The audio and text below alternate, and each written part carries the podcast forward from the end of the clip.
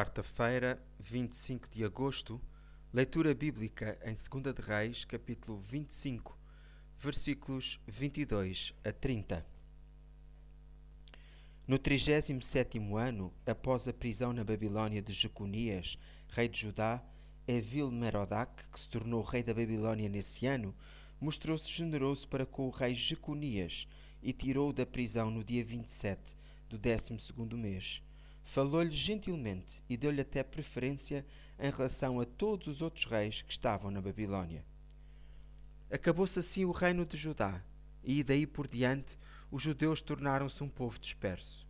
Embora o retorno de alguns sob a liderança de Esdras dessa sensação de uma renovação ou renascimento do reino, esse também foi um sonho provisório que terminou com a derrocada final do ano 70 depois de Cristo, a quando da destruição de Jerusalém e do Templo. Conclusão. Para mim, uma das maiores provas da existência de Deus é a história do povo judeu. Portanto, a desobediência e as consequências que dela surgem são para mim um exemplo a nunca seguir.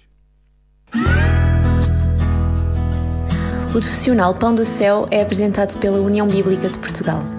A União Bíblica é uma organização cristã internacional e interdenominacional que usa a Bíblia para inspirar crianças, adolescentes e famílias a conhecerem a Deus. Para mais informações, visite o nosso site em uniãobíblica.com.